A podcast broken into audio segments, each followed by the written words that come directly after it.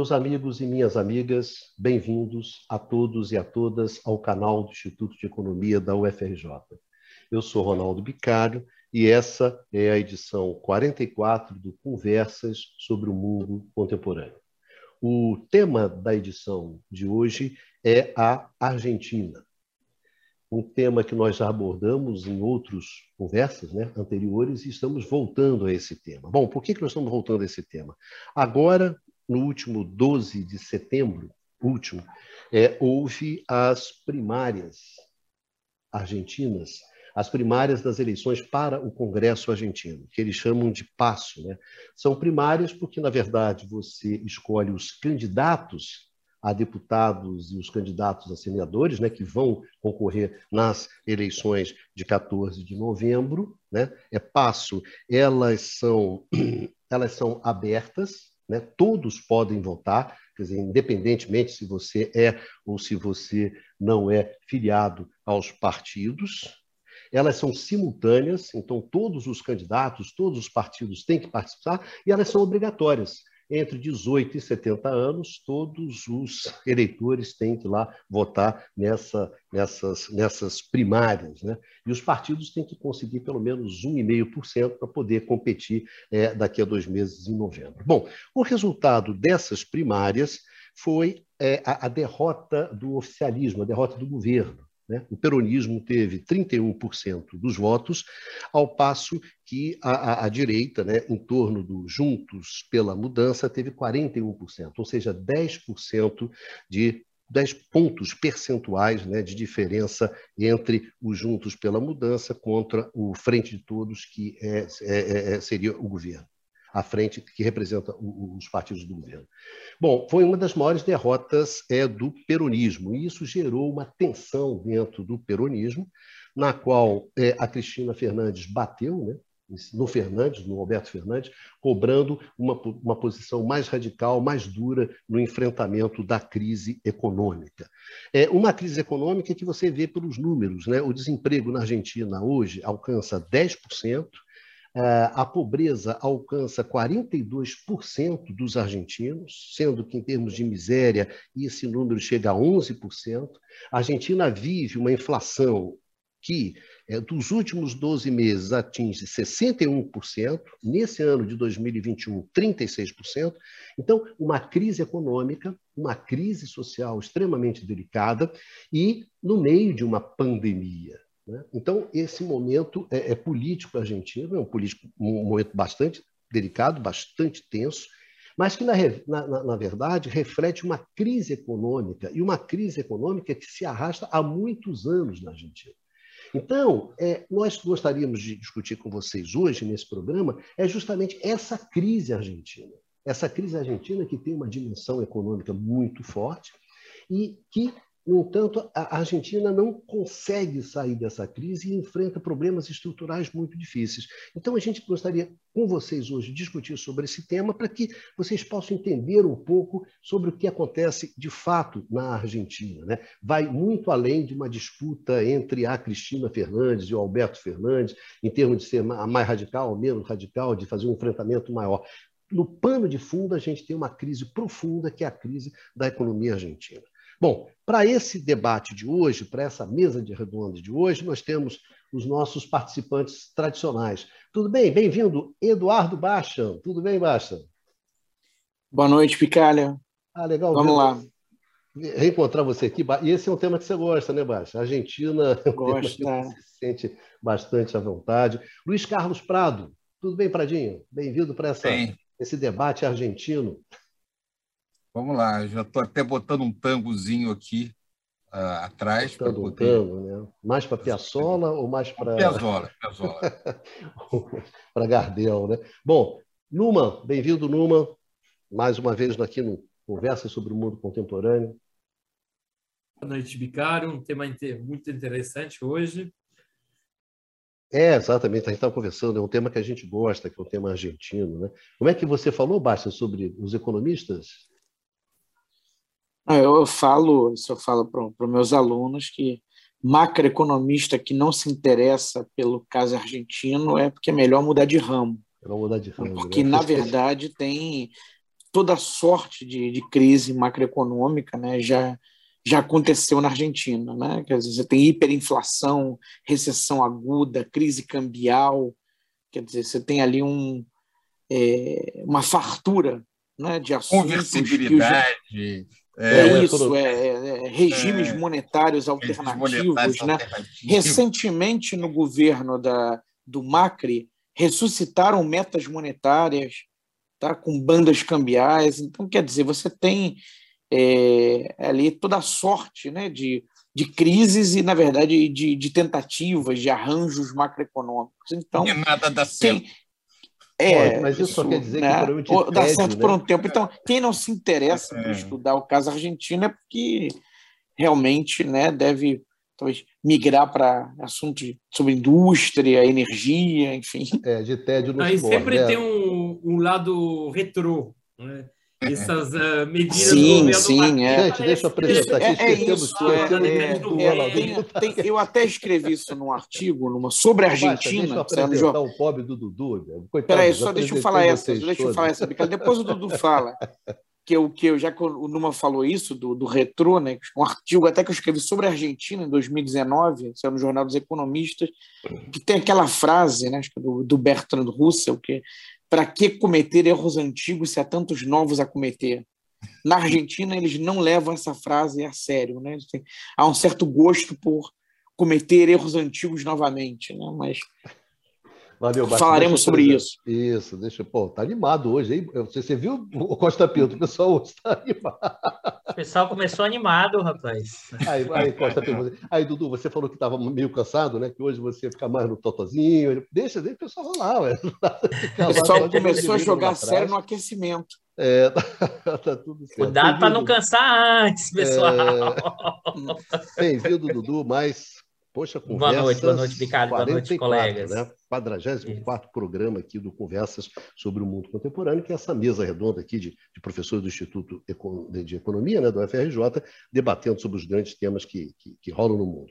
Bom, é, lembrando para vocês que vocês encontram esse, esse, esse programa também no formato de podcast, né, nos melhores tocadores do ramo, o podcast é canal IE-UFRJ. Então, se você ir lá, canal IE-UFRJ, você chega lá no podcast do canal é, do IE e vocês têm todos os programas lá do canal, inclusive esse. Bom, senhores, então vamos começar. Basta, já que você está tão falador, né? Eu sugiro que hoje você comece, então, a mesa, a nossa mesa redonda, esse nosso grande tema, que é a, a crise argentina, né? Bom, puxando do, do nosso gancho, né, da, que a gente começou a conversar agora minutos atrás, é bom, crise argentina é um pleonasmo, né? Quer dizer, é, é a recorrência de crises na, no nosso país vizinho é, é muito grande, né? E, e lamentavelmente, bom, eu pessoalmente gosto do país, tenho muitos amigos lá, então é, fico triste, né, com esse com isso. Mas é, é fato que, quer dizer, as crises são recorrentes, às vezes uma crise emenda na outra, né? Quer dizer, tema é o que não falta. Agora, pegando dessa crise mais recente, né, quer dizer, pensando agora no que o governo Alberto Fernandes tem enfrentado, na verdade, o governo Fernandes herda né, uma herança maldita do, do Maurício Macri, né, do governo anterior. É, bom, Macri, não vou entrar em detalhes, mas Macri, quer dizer, a economia argentina já, já vivia uma situação, quando ele assume em 2015, de vulnerabilidade externa. E ele, o que faz Macri, na verdade, elimina todas as mecanismos de controle, é, de restrição, é, é, enfim, a, a saída de divisas, elimina o chamado cepo cambiário, elimina as retenções que funcionavam como imposto sobre é, produtos agroexportadores, que na verdade impedia que choques de commodities, é, de preços, se transmitissem na íntegra para o mercado interno, ainda era fonte de receitas, ele elimina ele elimina isso, é, ele permite que os exportadores argentinos não, não tenham que, não tivessem naquele momento, que é, trazer para o mercado argentino os dólares que eles obtinham com as, suas, com as suas vendas no exterior, podiam manter esse dinheiro lá fora. Tá? Então, quer dizer, é, é, é uma combinação de, de medidas né, liberais e inadequadas tá, para uma economia como a Argentina ali em 2015, 2016. Tudo isso na velha esperança de que, fazendo o chamado dever de casa, tá, haveria um boom de investimento direto estrangeiro que não apenas supriria essa necessidade por dólares, mas também como daria partida, né, ignição a um novo ciclo de crescimento econômico. Né? Obviamente não foi o que aconteceu, isso combinado, tem um ciclo de endividamento externo, ali, principalmente em 2017, combinado a algumas barbeiragens em 2018, a Argentina fica entra numa situação virtualmente de moratória né? é, em 2018, tá? mas aí ligado a é, vencimentos em moeda estrangeira. Tem que correr para o FMI, a Argentina volta ao FMI, consegue um pacote robusto de ajuda, né? mas a, a, crise continua, algumas medidas peculiares, como eu comentei, re, ressuscita metas monetárias, enfim, são coisas completamente fora de moda, né? É, anacrônicas, antiquadas. E em 2019, né, já uma sinalização de que o Macri seria derrotado, e não querendo adotar controles de capitais, porque isso iria é, de maneira muito pesada contra aquilo que ele sempre pregou e que foi a sua bandeira quando ele se elegeu, nesse sentido do liberalismo, né, de eliminar restrições, ele adota uma bizarra moratória da dívida interna, da dívida em pesos. Tá? E ainda assim é, é derrotado, e aí ele coloca controles é, de capitais até mais pesados do que aqueles da, do governo Cristina Kirchner. Então, é, o, o, Fernandes assume, num contexto né, de um default é, da dívida denominada em pesos, tá? dentro de um acordo com o Fundo Monetário Internacional, que significava bom, ter que honrar pagamentos ao fundo, mas também o comprometimento com medidas é, restritivas do ponto de vista fiscal, que é, criavam, imobilizava, em parte, o, o, o, seu governo. E aí explode a pandemia, né? quer dizer, a, é, o governo Fernandes mal tinha começado é, quando, enfim, é, é, é, decretada a pandemia ali no primeiro trimestre, final do primeiro trimestre de 2020, e Covid chega a, a Argentina. Então, quer dizer, é um contexto todo ele muito é, complicado. O governo foi ágil para desmontar a moratória da dívida interna, tá? É, deu alguma ajuda é, ao pessoal, à população, no contexto da, da, da, pandemia, mas aí é, é uma série bem complicada examinar o que foi feito, o que não foi, tá? É, mas o que, em princípio, a sinalização que a gente tem é que foi bem abaixo, né, em termos de do que foi feito em outros é, lugares. Então, é uma economia é, com, como Bicalho descreveu nos dados quer dizer, sociais, né, uma, uma crise social muito grave, tá? uma inflação muito alta, para mais de 50%, e que, além de tudo, por causa da pandemia, é, seu produto caiu 10% no ano de 2020. Tá? Então, esse é o pano de fundo né, dessas dificuldades em 2021, com um agravante, né, que é essa necessidade de, é, é de fazer os pagamentos para o fundo, de renegociar a dívida com o fundo, sabendo que o Fundo Monetário Internacional exige sempre medidas fiscais restritivas. Então, isso cria um impasse. Tá? Isso cria um impasse. É, então, essas dificuldades explicam o resultado né, pífio da, do oficialismo na, nas eleições e a reação da Cristina, né, quer dizer, ela, bom, não quer afundar junto com o, com o barco, né, quer dizer, é, até pensando na sucessão, né, ela precisa, de certa medida, se, se descolar do, do Alberto Fernandes. Tá? Agora, a situação é complicada, porque bom, tem que ter essa negociação com, com o FMI, e isso pode implicar mais fiscalismo, tá? mais austeridade, o que é inadequado do ponto de vista do que a Argentina precisa para sair do atoleiro. Então, é, não, é, não é uma situação simples, é uma equação é, é, complicada. Tá? E os atores estão se movendo é, nesse, nesse tabuleiro diante dessa conjuntura. Agora, é uma situação de um certo impasse, e o que é mais importante, talvez, ressaltar nesse primeiro momento, é que os graus de liberdade é, é, na Argentina são pequenos. O espaço para fazer políticas alternativas não é não é tão amplo, tá? Quer dizer, talvez fosse preciso fazer alguma coisa um pouco mais de ruptura, né? Mas você só faz esse movimento quando você tem um apoio forte popular por trás, né? É, e o governo, esse governo, pelo menos nesse momento, perdeu grande parte do seu apoio, do seu suporte. Né? Valeu, Bastanzinho.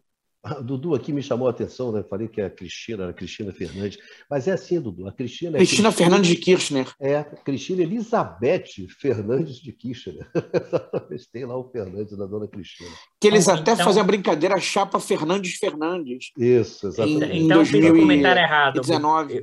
Eu, eu, eu não, corrigi não, errado. Tudo bem, isso a gente por isso que o pessoal chama Fernandes Fernandes, né? porque ela tem lá o ah. Fernandes no nome, além do, do Kirchner. Né?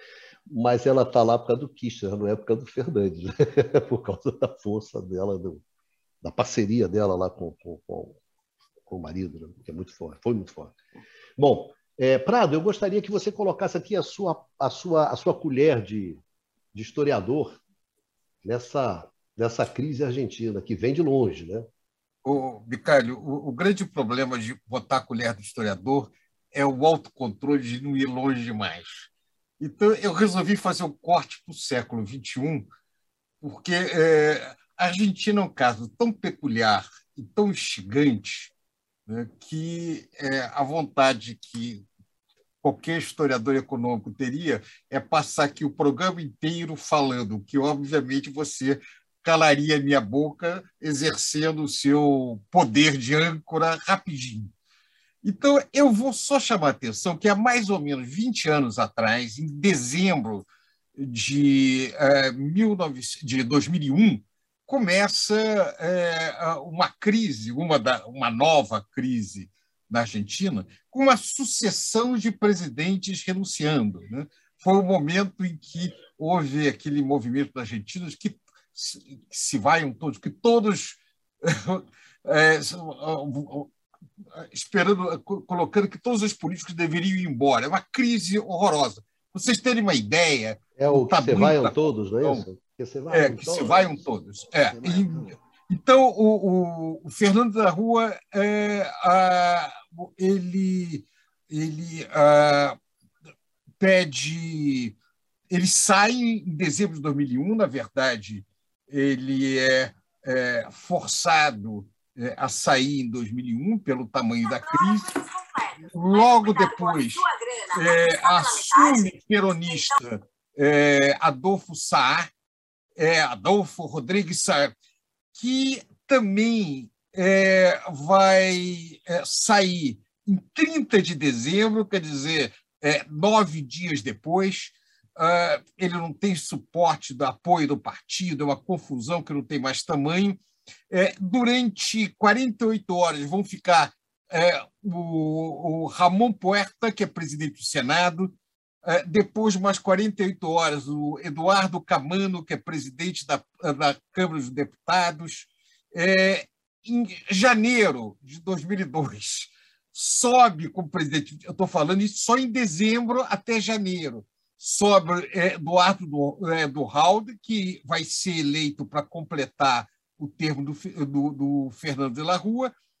E essa confusão toda só encontra alguma, alguma, uh, alguma perspectiva de melhora depois da eleição em 2003 do Kirchner. É, Nestor Kirchner ele, ele vai é, ganhar a eleição de 2003 e vai ficar de 2003 a 2007, justamente o período onde há um boom das commodities internacional e que a situação da Argentina vai melhorar. Ele vai fazer uma série de políticas é, sociais e o que vai fazer com que a popularidade dele fique muito alta. 2007, ele resolve não se candidatar. É, e o, o, ele vai, posteriormente, apoiar a sua mulher, que já tinha uma trajetória política, é, a, que é a Cristina, como presidente da, do, do, do, é, do, do país. Né? O primeiro mandato de Cristina Crisci é, vai ser também influenciado pela situação é, econômica do país, que é positiva é, a, o, o, dentro, desse, dentro desse cenário. Agora, tal como no Brasil, lá para 2014, 2015, quando é, o, o, preço das commodities começa a cair, a, a crise argentina volta com muita força. É, nós podemos aqui discutir vários aspectos é, da, da situação das políticas macroeconômicas da Argentina que levam para essa para, para desordem é, da economia argentina. Mas a Argentina tem uma peculiaridade que é diferente, é, por exemplo, da do Brasil. É, ela, a Argentina tem uma fragilidade na sua, é, nas suas contas externas, na sua balança de pagamento muito grave. É, ela ah, tem, ela depende, tal no Brasil, o peso das exportações de, de commodities é muito grande. É, o Brasil é o principal parceiro, porque é, para o Brasil exporta produtos industriais em função do Mercosul. É, a parte toda da indústria automobilística, que é integrada na Argentina e no Brasil, o Brasil exporta para a Argentina, importa da Argentina. Essa integração é muito positiva para o Brasil e é, para a Argentina. Mas, é, a partir daí, o, o, essa crise internacional é muito curioso, porque é, é a, a grande recessão de 2008 ela vai batendo nos países em épocas diferentes. Né? Bate na Europa em 2010, é, quando ela afeta o preço das commodities, ela vai pegar os grandes exportadores de commodities é, de forma muito dura, lá, é, mais ou menos como, como eu falei ah, aí depois de 2015. No caso da Argentina, essa crise econômica imediatamente contamina o ambiente político. E o, o que nós vamos ter é uma sucessão, é um período de grande instabilidade no crescimento do país.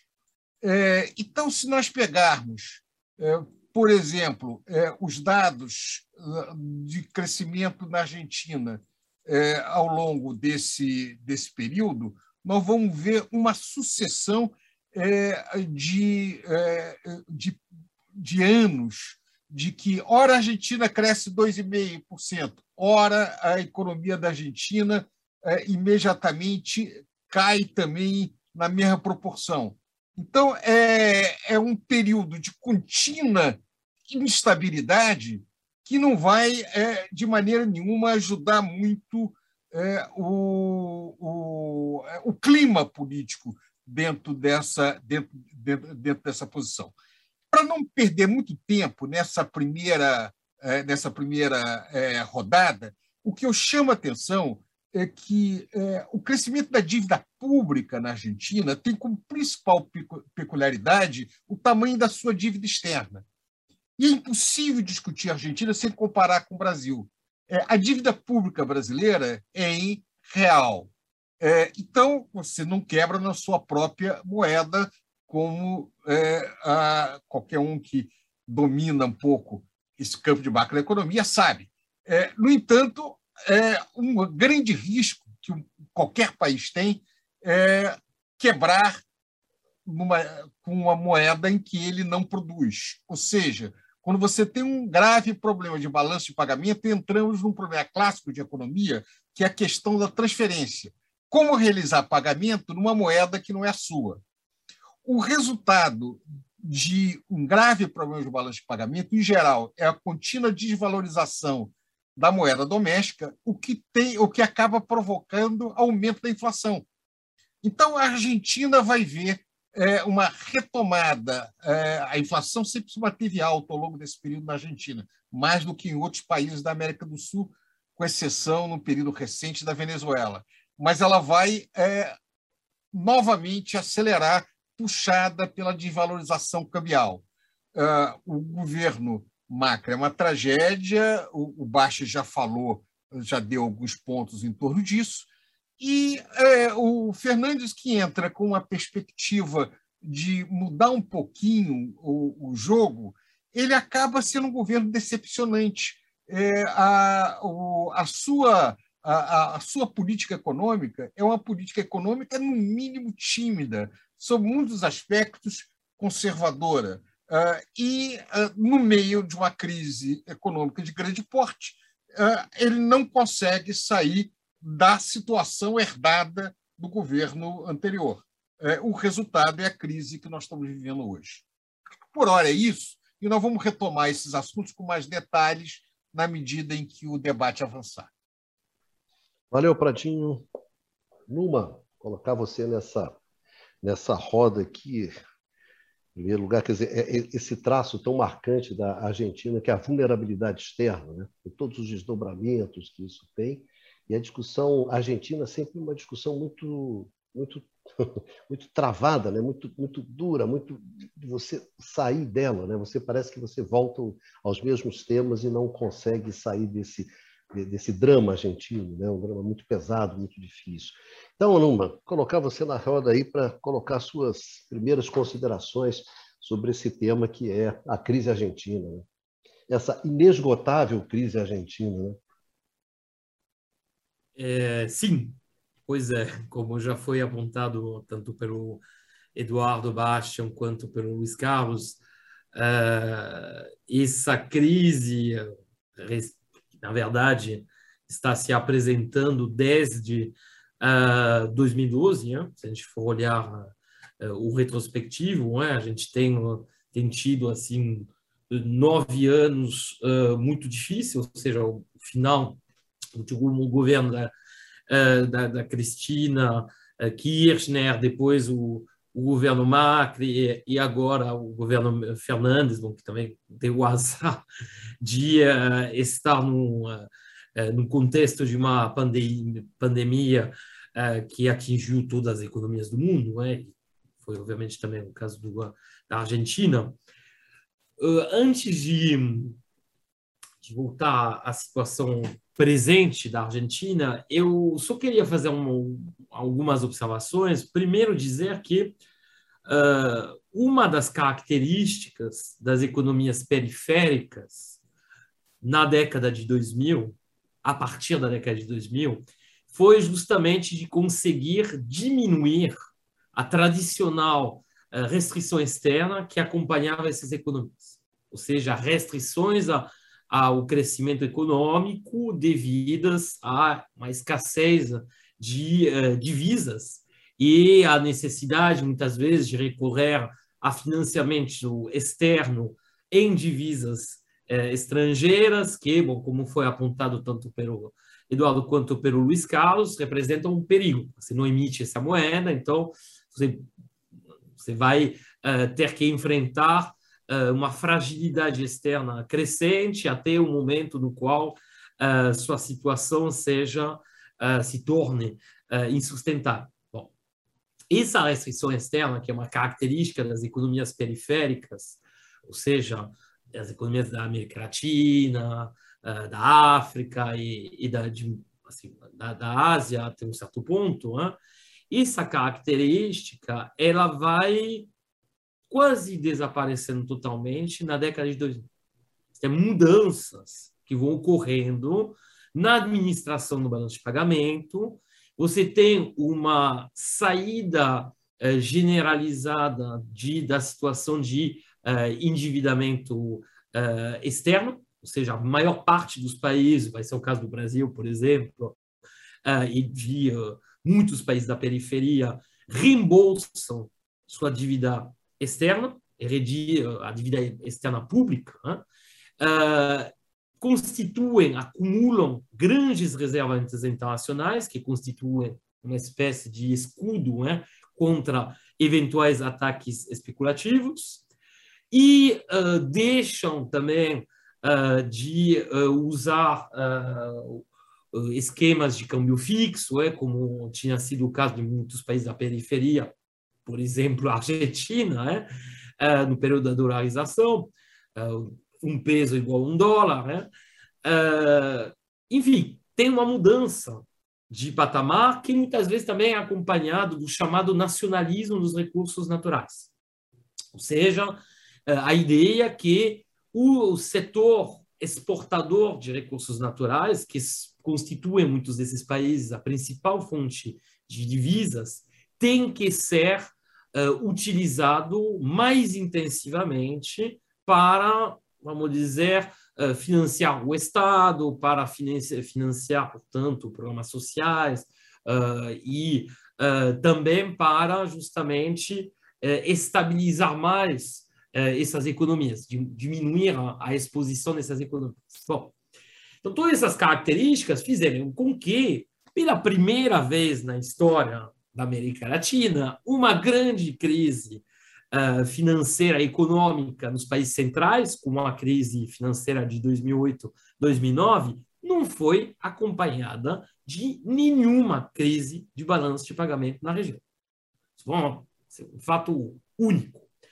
E como a gente observa na década de 2010, né, nos últimos 10 anos,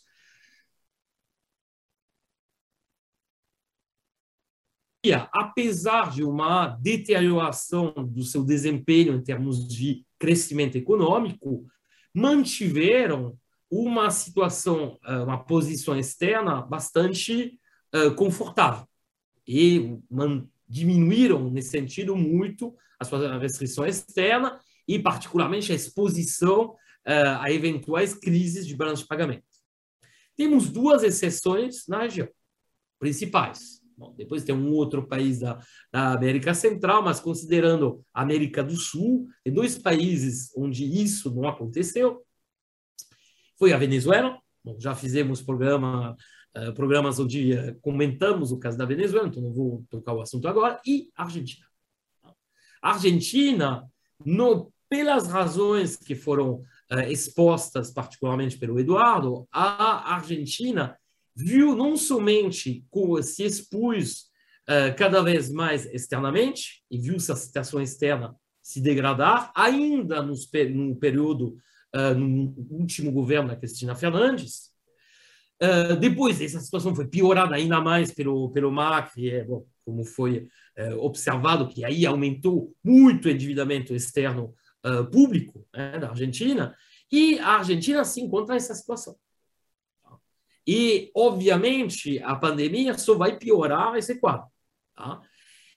O que, então, nesse sentido, quando a gente falou dessa excep excepcionalidade argentina, do fato que seja uh, sempre um, um caso de muito interessante de estudo para os macroeconomistas, e que realmente a Argentina conseguiu a proeza de ter a priori a Argentina quer uma, uma tem exportações assim um volume de exportações bastante considerável muito uh, assim uh, nesse sentido tem uma dinâmica exportadora muito melhor né, superior a muitos outros países da América do Sul porém ela se encontra nessa situação então, tem realmente uma sequência de problemas que se manifestaram.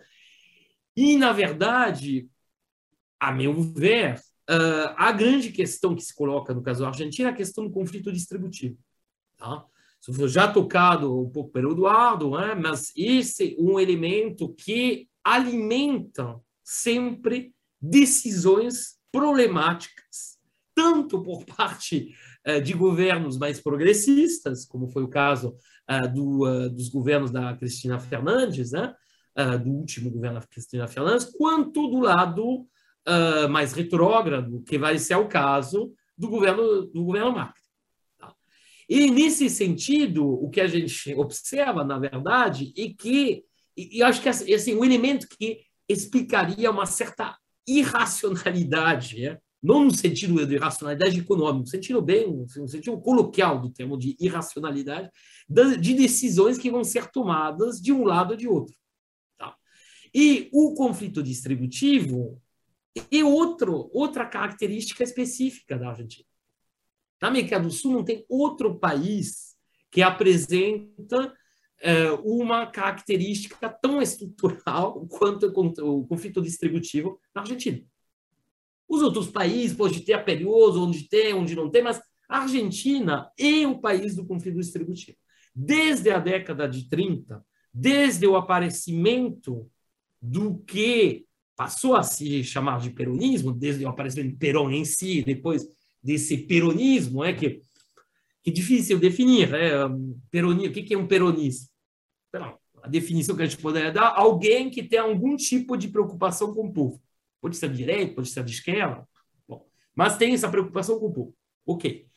E tem esse grupo de um lado, e depois do outro você tem um grupo dos proprietários de terra, ao qual vai se, vão, vão se aliar também uh, os interesses produtivos industriais, os o setor financeiro, que vai ter uma outra visão da organização da sociedade. E o conflito político e distributivo, ele vai se organizando em volta desses eixos. Ele vai explicando a, vamos dizer, idiosincrasia da experiência sistemática da experiência argentina dentro da região. Foi o país que, no período desenvolvimentista, uh, no período de substituição de importações, foi o país que menos cresceu na região. Foi depois o país que uh, teve, assim, uh, o período ditatorial provavelmente mais conturbado junto com, com o Chile. Mas não esqueçamos que ainda no, governo, no primeiro, assim, no último uh, governo antes da ditadura, antes de 76, peronista, é, que você começa aquele massacre de uh, de sindicalistas, etc., ser milhares de sindicalistas, sindicalistas mortos antes mesmo do início da ditadura. Da ditadura tá? Então, a gente tem muitas peculiaridades na Argentina, mas uma principal é essa questão do conflito distributivo. E isso que está colocando, está explicando uh, também a usar o termo, é a insensatez uh, das uh, políticas que foram aplicadas pelo Macri, isso que está explicando mais recentemente os problemas enormes que estão acontecendo dentro da coalizão peronista no poder. Né? Bom, a gente tem de um lado essa ala mais, vamos dizer, moderada, encarnada pelo Victor Fernandes, aí uma ala mais da esquerda representada pela pela pela Cristina. De um lado do Fernando, a preocupação principal é a negociação com o FMI, inclusive aí eh, aceitando algumas das condicionalidades, e particularmente um certo, uh, vamos dizer, uma certa austeridade, um certo controle de gasto, de gasto, e do outro, pelo contrário, você tem uma veia que é uma inspiração muito mais social. Então, depois a gente vai conversar mais sobre isso, mas, na verdade, o ponto essencial, você não entende a Argentina sem entender que sua característica, além de assim, que explica as questões estruturais, que explica também a, as opções de políticas macroeconômicas e o conflito distributivo. E só queria encerrar isso, antes de passar a palavra para o Eduardo, é, só observando um fato. Se você olha o período que vai de 2012 a 2020, tá? É, ou seja, esse é um período de nove anos, tá? Uh, você vai ter, você vai observar que nesse período de nove anos, você teve um recuo de 12, em termos cumulados, de 12% do PIB nesse período. Ou seja, o PIB, no início, no 1 de janeiro uh, de 2021, era 12% inferior ao nível que tinha no 1 de janeiro de 2012. Então, a gente vem realmente de um período que pega o final uh, do período kirchnerista, que uh, depois seguiu o Macri e que uh, agora bom, foi caracterizado pelo, pela pandemia junto com o, o primeiro ano do, do, governo Fernandes, que um período de crise quase permanente. Isso realmente assim não tem muito equivalentes na periferia, tirando, obviamente, bom, casos uh, isolados, assim como a Venezuela e, uh, e, alguns países da África subsaariana. Tá? Basicamente era isso por enquanto, Ronaldo. Valeu, Numa, obrigado. É, Dudu, para colocar você na roda, eu queria colocar aqui uma questão, que eu acho que é uma questão até que te interessa, que é uma questão que você é, acompanha muito, que é o seguinte: é, olhando os dados, Dudu, é, da, os resultados das primárias, e principalmente na cidade de Buenos Aires, a gente constata o seguinte, Dudu, que a extrema-direita a extrema-direita argentina, não é a direita, a extrema-direita, basicamente o Javier Milei e o Lopes Murphy, eles tiveram quase 25% dos votos nessa primária. Ou seja, que é, na cidade de Buenos Aires, de cada quatro votantes, um escolheu a extrema-direita. E esse é um fenômeno que não é um fenômeno exclusivamente argentino. Né? Então, eu vou botar você na roda fazendo essa essa, colocando essa questão, Dudu, essa questão da extrema-direita, inclusive crescendo na Argentina, como não sendo um fenômeno específico da Argentina. É, é, é interessante isso, porque se você observar, é, você teve um governo dito mais liberal, Macri, uma agora que teria que girar, e gira parcialmente, perde popularidade, e você vê que cresce a extrema-direita como mais como uma alternativa é, na cabeça do eleitorado argentino, dada essa crise estrutural profunda. Eu acho que esse é o ponto fundamental. Aquilo que a gente já debateu em vários outros outras conversas aqui do mundo contemporâneo, que no momento do desespero, no momento da profunda crise, no momento desse acirramento da, da, da como você falou, 40% de pobreza no país como a Argentina, dada a trajetória histórica, né, é, é, mostra o grau de desespero e o caminho sim possibilidade do crescimento da extrema-direita. Acho que esse é um ponto fundamental. E aí é, é um gancho, Bicalho, porque é pensar o seguinte: mesmo com toda a nossa prof... todos os problemas da Argentina, como a gente falou no início, o tamanho dessa crise, né? mas a Argentina ainda tem um grau de desigualdade menor do que o Brasil. A Argentina ainda tem, é, por exemplo, a, a proporção do salário no PIB maior do que o Brasil. Então, acho que esse, esse é um elemento importante desse, do que é essa configuração atual da Argentina, que é esse crescimento da extrema direita, assim, em termos eleitorais, mas é olhar um pouco dessa discussão de mais longo prazo da crise argentina, que acho que eu vou pegar a bola que o Numa trouxe, né, que eu acho importante isso. Ele fala, olha, na questão da Argentina, é um problema, é uma característica diferente de outros países da América Latina, que é marcado pelo aumento do conflito distributivo maior do que em outros países da região. E aí acho que um gancho importante está lá atrás, né? Está lá atrás nos primeiros governos peronistas, entre, entre 46 e 55.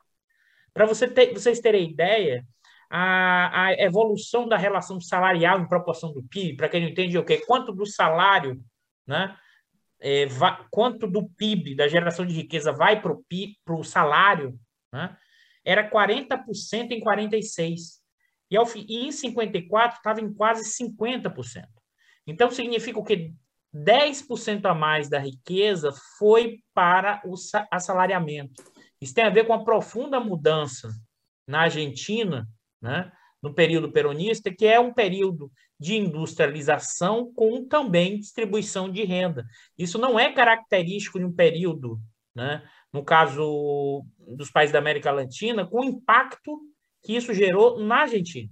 A gente teve aqui o nosso Vargas, teve todo esse efeito, mas a escala, a pobreza aqui continuou muito grande. Então, você reduziu, em certa medida, essa pobreza e aumentou o poder sindical e as frações é, capitalistas burguesas, elas passaram a o quê? Diga, Baixa. Você quer comentar alguma coisa? Fala, pode falar. Ah, não, Dudu, era na verdade para continuidade. Ah, tá bom. Eu pensei que você estava querendo falar agora. Não, tranquilo. Não, se você vir no nosso chat interno, é, o Mas é isso. Não, eu, eu, eu, eu, falei isso porque, eu falei porque você botou no chat, foi por isso que eu falei. Eu você está querendo falar agora, mas tranquilo. Qual, tranquilo, qual é ponto, obrigado de todo modo. Qual, é o, qual é o ponto central que eu acho que o Numa trouxe, que é o gancho fundamental para compreender? Eu, eu acho que o Numa trouxe um ponto que a gente precisa ficar atento, que é o seguinte: O que reflete essa crise da vulnerabilidade externa? O que é uma taxa de juros alta? O que é essa crise mais estrutural ao longo do tempo? Ela tem uma dimensão que é o conflito de classes. É, o Numa está falando do conflito salarial, ou seja, das tensões né, entre, nesse caso, capitalistas e trabalhadores. Por quê? Porque você tem uma força maior historicamente né, do trabalho assalariado na Argentina, mesmo com essa deterioração recente. E mais ainda, e acho que tem, olhando isso em mais longa duração, e aí tem algumas diferenças que o Numa já alertou, é que ao mesmo tempo você tem momentos de industrialização e crescimento e períodos de menor crescimento, né? Então, ciclos mais curtos, mas ao mesmo tempo, esses ciclos mais curtos você pode ser olhado como o quê? Pelo aumento da tensão né, entre capital e trabalho.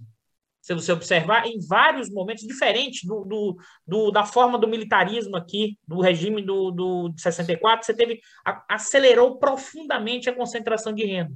É claro que na Argentina tem também, mas numa escala muito menor. Né? Mesmo com todo o regime autoritário mesmo com todos os problemas dos últimos tempos na Argentina, ainda, claro, que a deterioração muito grande, mas reflete em certa medida né, esses problemas desse conflito distributivo de como se, como se ajustar. Né? Você, lá como o Prado alertou, lá em 2001, 2002, quando, a, quando os Kirchner assumem, e depois a própria Cristina, eles vão propor, por exemplo, né, imposto sobre exportação. Né? Isso vai dar maior celeuma, porque uma fração importante do bloco no poder do capitalismo argentino né, são os, o, as oligarquias dos, dos Pampas. Né? Porque, inclusive, elas representam quase 80%, hoje, quase 80% das exportações né, argentinas, que é o complexo soja. Né?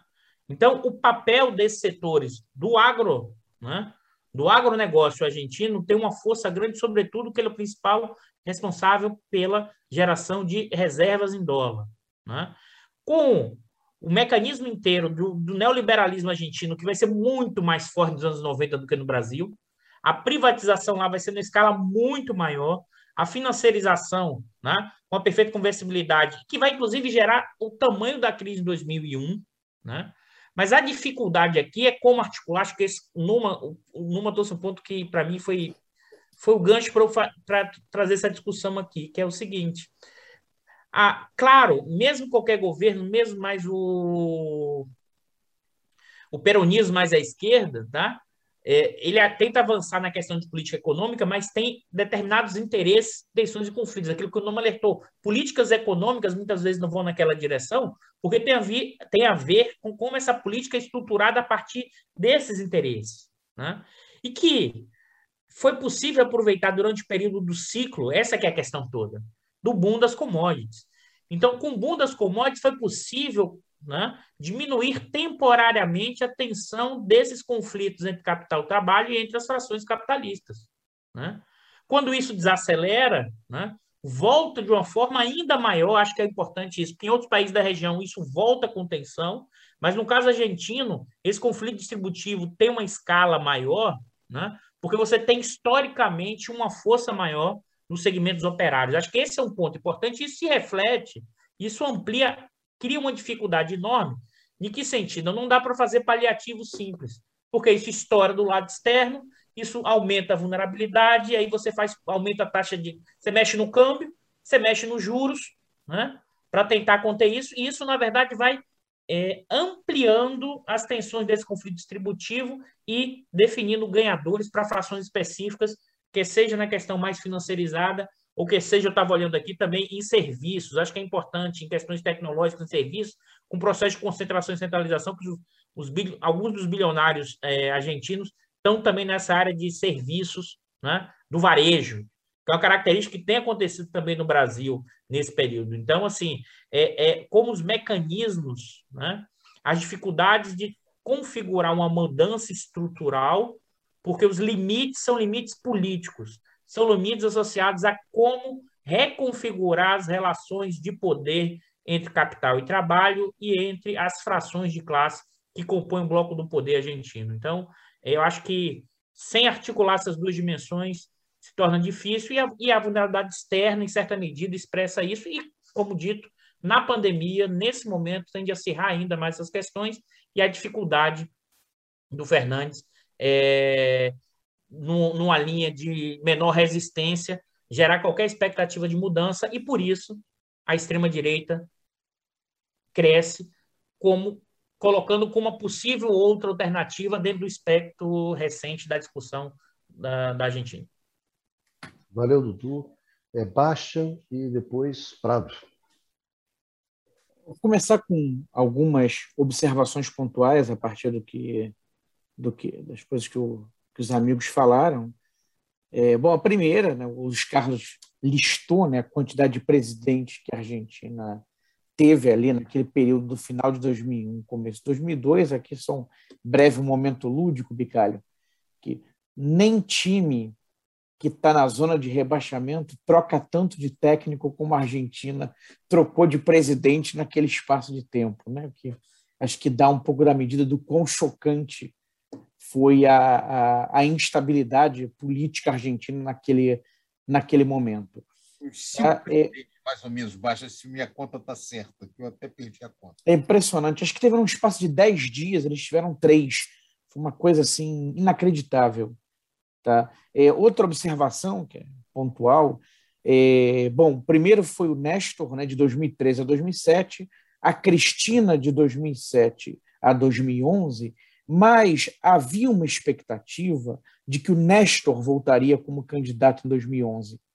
Tá? Acontece que Nestor tinha problemas cardíacos, ele faleceu, né, de surpresa, teve um ataque cardíaco, faleceu em 2010 tá? mas estava encaminhado para ser ele novamente o candidato. E aí a Cristina se candidata à reeleição em 11.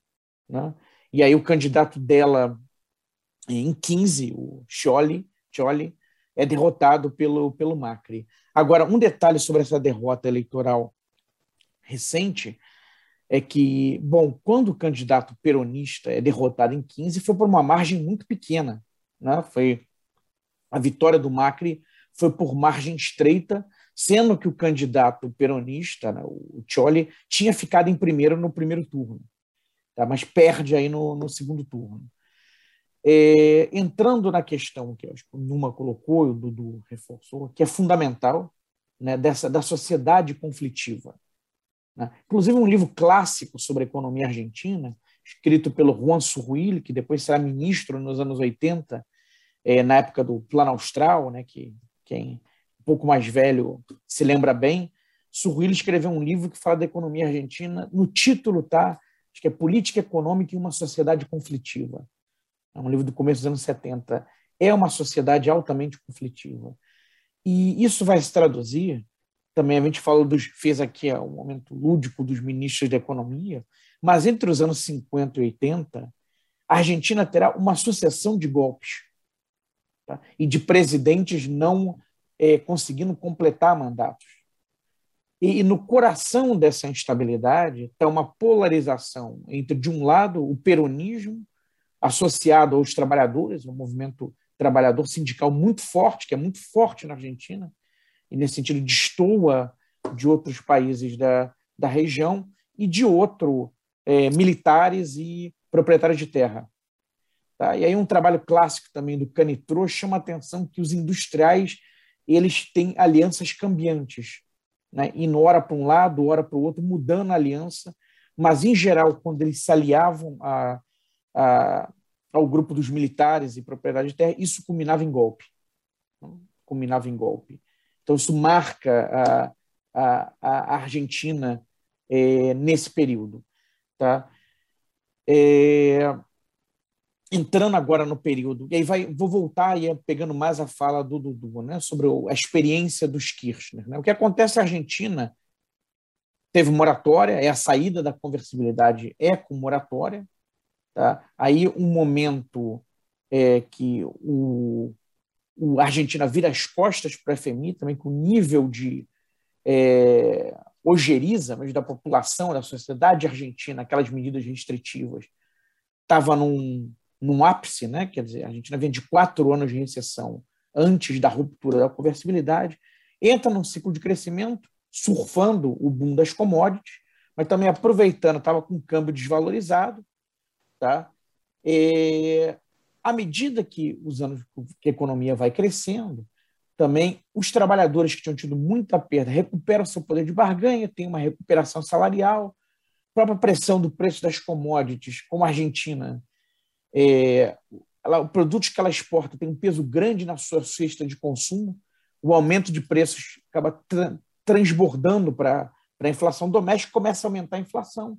Você vai chegar no final da década de 2010 numa situação de impasse, que está aumentando a inflação, inclusive houve uma situação né, de maquiagem do principal índice de inflação, isso realmente aconteceu a partir de 2007, o principal índice passou a ser manipulado, para não refletir a inflação efetiva. Então, a inflação está aumentando, isso vai afetar salários, os trabalhadores demandando reajustes e o câmbio real apreciando, diminuindo, quer dizer, o superávit comercial. E a Argentina tinha que ter superávit porque ela, por ter, por ter é, é, tido feito uma moratória, ela tinha pouco acesso a capitais externos para financiar seus déficits em, em, é, em conta corrente. Então, era uma, era uma situação, era uma prerrogativa da Argentina. E nesse momento, a coisa, esses superávites estão minguando, e aí é uma situação de impasse. Então, o que fazer? E aí, esse conflito, essa, essa dificuldade né, da, de lidar com, com as coalizões e de como tocar, é, como responder em termos de política econômica, se fez muito presente. Isso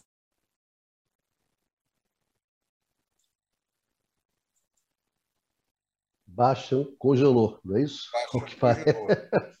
Perdemos o Bastian. Perdemos o isso, Eu até trabalhei com esse período, escrevi sobre isso, nesse, num Bastian, sobre Argentina e Brasil. Voltou?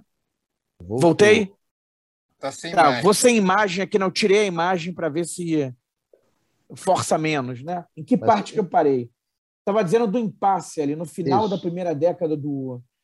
Antes mesmo da queda da, do, do preço da, das commodities, já tinha uma situação de impasse para lidar, em particular com a inflação.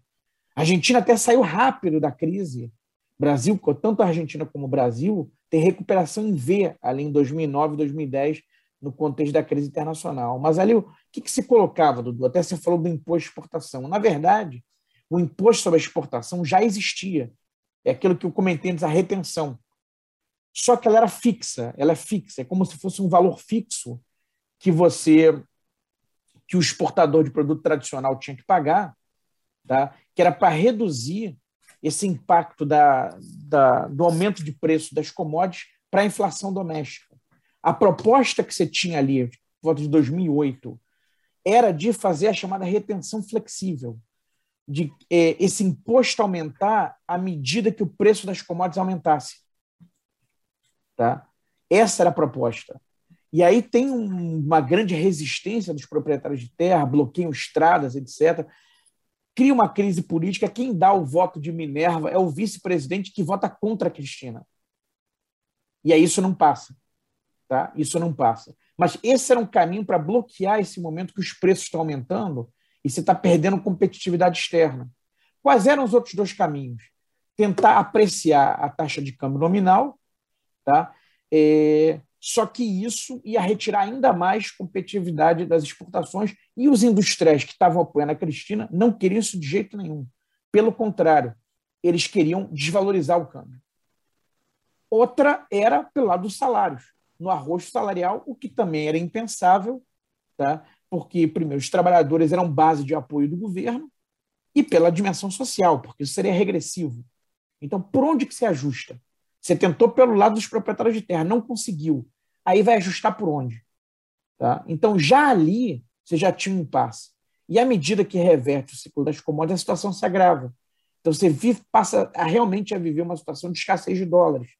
Aí a Cristina começa a adotar uma série de medidas restritivas tá? para dificuldade que limitam o acesso à moeda estrangeira, etc., para tentar evitar uma eventual sangria né, de dólares. São essas coisas que o Macri revoga no começo do seu governo. Tá? O que, como eu falei na minha primeira intervenção, medidas completamente inadequadas para uma economia vivendo uma situação de escassez de dólares, como é o caso da, da economia argentina. Valeu, Baixo. Baixo no seu momento Isso. podcast, né, Baixo? seu momento podcast. É, Prado, você, disse, você pediu a, a, palavra, você queria fazer alguns comentários. Por favor. Eu queria fazer.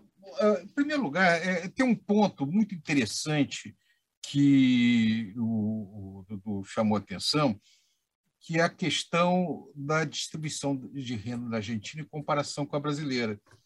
E uh, eu, eu, acho que esse ponto, uh, junto com que o ponto que o Numa levantou, que é a questão do conflito distributivo, ou seja, como trabalhadores e capitalistas uh, lutam para disputar uma parcela maior da renda, da renda gerada da Argentina, produziu, de certa maneira, na Argentina, um resultado interessante quando nós pegamos o índice de Gini, o que é o índice de Gini para o nosso público não economista? É um índice que varia de 0 a 1. Um, é, quanto mais alto, quanto mais próximo de 1, um, mais desigual é o país, e quanto mais baixo, menos desigual é o país. É, a, a, média dos países é, industriais avançados do índice de Gini é mais ou menos 0,30 ou 30, se botar 100, é 0,30 aproximadamente. É, os países emergentes renda média em torno de 45%. A Argentina tem um índice de Gini abaixo da média dos países emergentes, 42,9%. Só para efeito de comparação, o Brasil, segundo as estimativas para agora, para janeiro de 2021, é 0,64%. É uma das mais altas do mundo. Ou seja, a Argentina é um país muito menos desigual do que o Brasil, com todos os problemas da Argentina.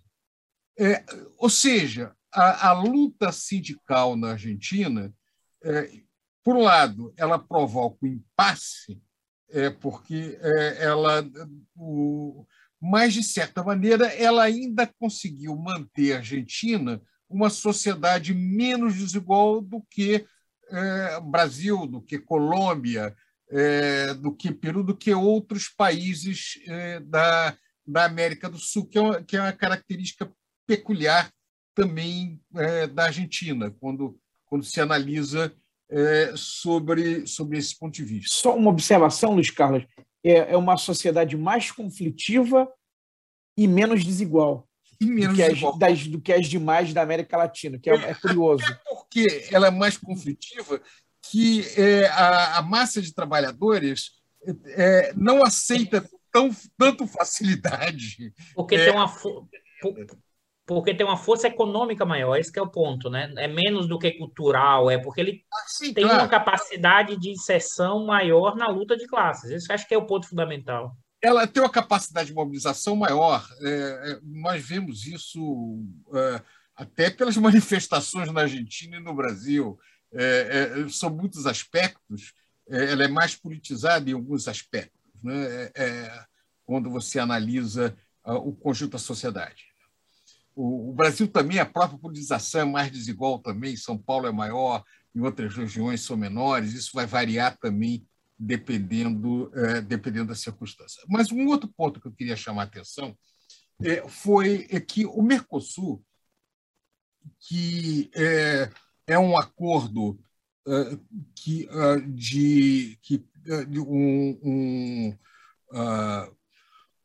um dos mais bem-sucedidos acordos feitos no plano da América Latina é, durante um bom tempo, que é basicamente é, um, um, uma união alfandegária, ou seja, é, uma área em que você teria a tarifa, o, que idealmente você teria a tarifa zerada internamente e uma tarifa externa comum contra é, países fora do bloco. É, na verdade, o Mercosul não se, não se completa, existe uma lista de exceção, então a União Alfandegária incompleta.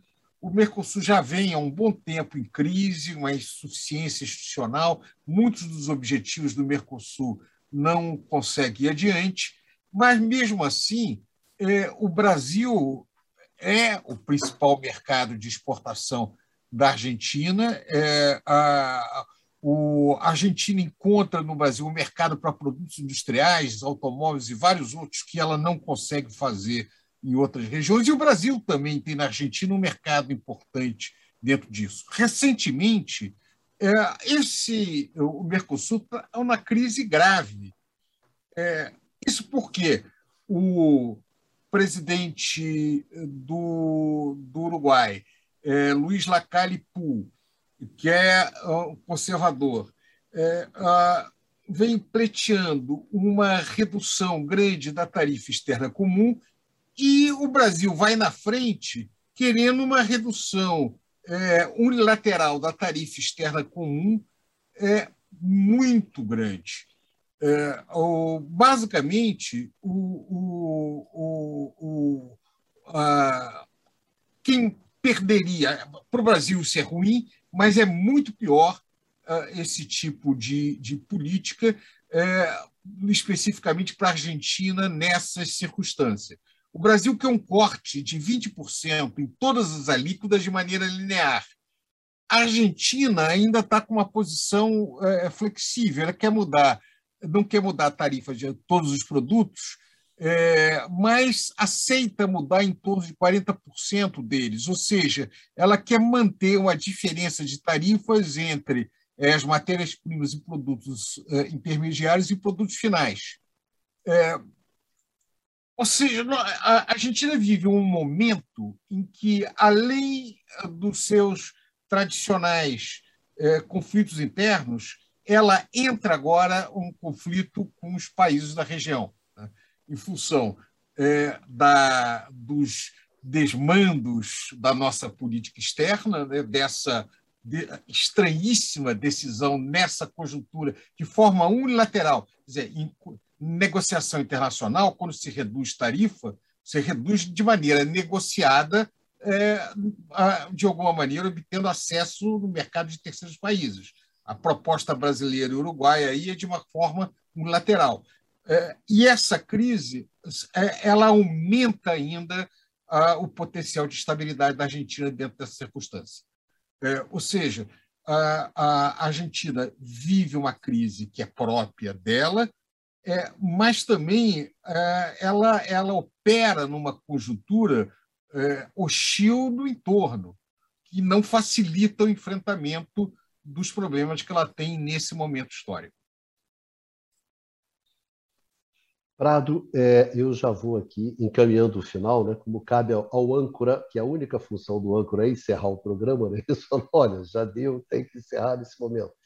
Mas antes de encerrar, de fazer uma, colocar a, a última rodada para vocês, eu gostaria apenas de fazer um, um, um, comentário sobre essa questão que o Dudu levantou, que o Numa levantou, que vocês levantaram, sobre a questão do conflito, né? de ser uma sociedade onde se eu diria o seguinte: onde os conflitos são explicitados, onde as divergências são, é, são, são, são explicitadas e as posições também são bastante explicitadas. Quer dizer, isso sempre foi uma coisa que me impressionou muito é, é, na Argentina e com os argentinos, foi essa capacidade de explicitar as divergências tá certo? De explicitar as diferenças e de explicitar qual é a minha posição sobre esse fato.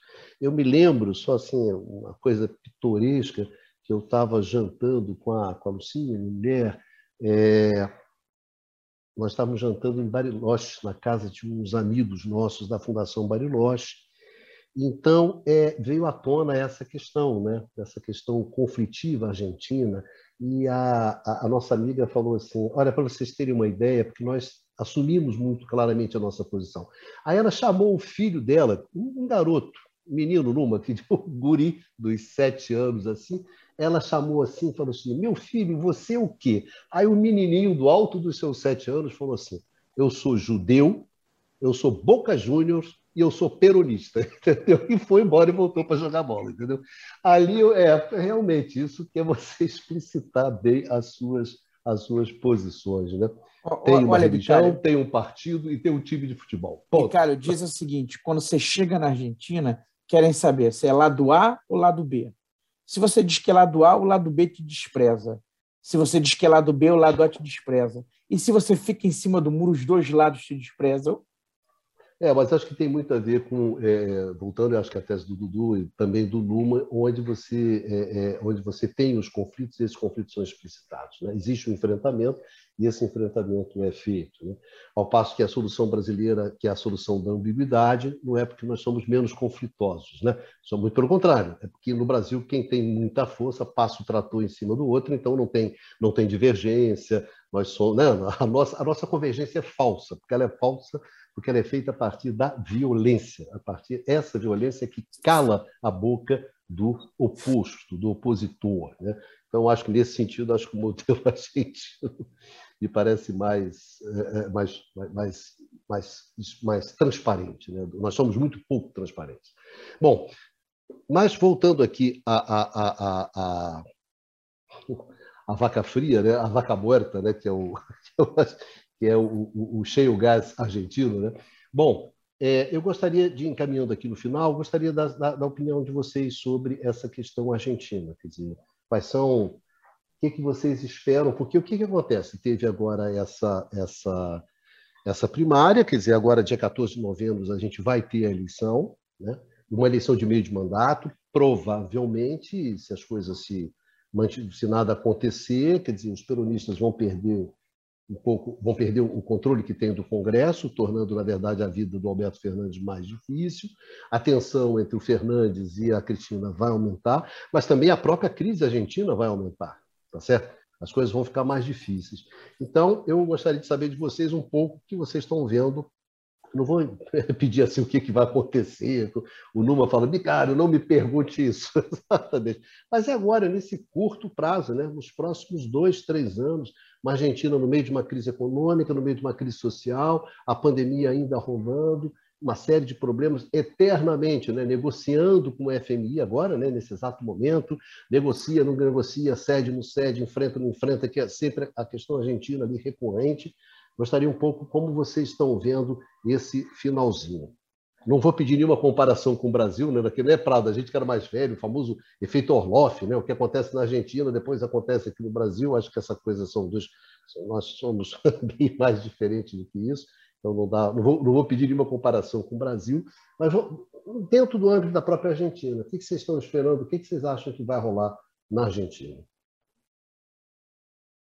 Quer dizer, aquela coisa antigamente é o seguinte, quando citando o Baixa, né, Baixa, quando quando o Macri ganhou, falou assim: eu não sei quem vem depois do Macri, né? mas eu sei que é um peronista. Né? Bom, a pergunta é o que vem agora: né? veio um peronista substituindo um outro peronista? Veio o Macri? Vem o, o Macri vem... já até fugiu. O Macri até que não foi o grande vitorioso, né? Ele não foi o Macri fugiu do dessas... script porque conseguiu terminar o mandato. é, o Macri não foi um grande vitorioso nessas primárias, não. Ele não foi o, é, um dos grandes ganhadores. Né? Então, eu falar isso, o que vocês esperam? O que vocês esperam que vai acontecer na Argentina? Porque dentro da própria Argentina existe preocupação sobre se o Fernandes vai completar o seu mandato, tá certo? Para vocês sentirem o nível do, do. Olha, eu acho que eu já falei muito, deixo agora os outros três falarem. Vai lá, Numa. No meio de tudo isso, acho uma pergunta, acho uma pergunta para você responder. Porque são tantos que escolhe uma e responde, está tudo certo. Baixa, todo mundo vai responder, você também, você não vai pular fora dessa não, tá? não, eu sei, mas eu quero ganhar tempo. Isso é a nossa, e a nossa pergunta final, então, é? A nossa, é a nossa pergunta final, fechando tudo, já agradecendo a sua participação numa com uma belíssima camisa vermelha, né? Exato. Então, adequado para um debate argentino. E se posicionou. Isso, é que o Numa é o nosso francês mais argentino que nós temos. Né? Exatamente, o Numa vai lá e pá, pá, Uh, bom, na verdade, assim, se a gente for olhar o, o, debate argentino atual, ele gira em volta de dois grandes temas que são interligados, que de um lado a questão da negociação com o FMI, tá? porque a gente tem, uh, se a gente for olhar assim, a, uh, como se chama, a Argentina vai ter que reembolsar 1 bilhão e 700 milhões até o final do, do ano. Né? E uh, no ano próximo, se não houver nenhum tipo de reestruturação da dívida, ou seja, de negociação que permita alongar os períodos, o período de reembolso uh, da dívida, ela teria que pagar uh, 20 bilhões de dólares na média nos próximos três anos, ou seja, 2022, 2023, 2024. todo o objetivo do governo Fernandes é de justamente conseguir alongar o prazo para reembolsar assim esses uh, assim uh, essas próximas uh, obrigações né, que, que tem a Argentina vis-à-vis seus seus credores tá? e, e assim aliviar ah, o, o, peso né, que, que ela está, assim, o peso sobre as contas externas né, que ela está enfrentando. Tá? Aí você tem várias. Então, esse é um primeiro, uma primeira questão. Depois, a outra questão é a questão da política econômica. Tá? Política econômica, tal como ela é praticada desde o início do governo de Antônio Fernandes, não está tão em ruptura com o que houve do ponto, do ponto de vista, por exemplo, uh, dos gastos uh, e do, uh, da política de bem-estar social no período Macri. Tá? Melhorou, sei, particularmente nessa questão de transferências sociais, não melhorou consideravelmente. Como você observou, Bicalho, no início do, do programa, no período da pandemia, e como a gente tinha observado também no, no programa anterior, se não teve, se teve auxílio na Argentina no ano passado, mas hum, foi assim meio irregular. O valor dos auxílios também, dos auxílios que seja para empresa ou para indivíduos, mas particularmente para indivíduos, era relativamente baixo. Então você tem uma, se você olhar, uh, não teve uma generosidade assim uh, tão grande. Eh, em relação à, à população hum, necessitada né, eh, na Argentina com eh, a chegada do, do governo Fernandes. Tá? Então, o que a gente. Esse é o, grande problema. Os dois problemas são interligados. Por quê? Porque o, o governo de Victor Fernandes, em nome de um pragmatismo, uh, que a gente que é um termo assim que é em geral utilizado por governos de esquerda, centro-esquerda, para justificar políticas de direita, uh, em nome desse pragmatismo, o governo do Victor Fernandes não tem praticado a política que era esperado, pelo menos, pela base eleitoral, uh, vamos dizer, kirchnerista, né? Uh, sobre a qual ele se apoiou para chegar ao poder. Tá? E claramente, assim, tem gerado uma insatisfação cada vez maior por parte da ala da esquerda da, da colisão eh, peroísta, que faz parte do governo, e que é encarnada por nada menos do que a própria Cristina, que é a sua vice-presidente, e por uh, figuras importantes como o segundo homem político em termos de importância no país, que vai ser o Axel Kicillof, o governador da província de Buenos Aires, que lembramos assim, representa quase metade da população argentina, né? e bom, 60% do PIB, ou seja, uh, e que foi o governo, o, que foi o principal ministro da economia da, da Cristina, ou seja, o que a gente vê é que dentro do próprio governo a gente tem esse racha. E, uh, obviamente, a, a direita está se aproveitando disso.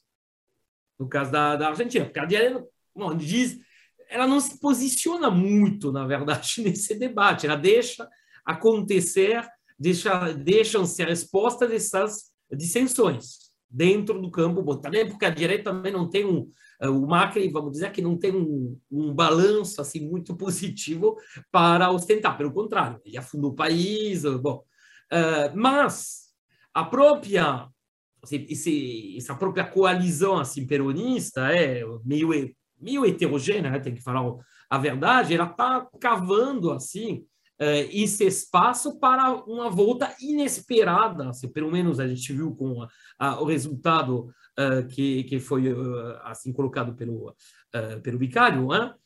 uma volta inesperada de popularidade da direita.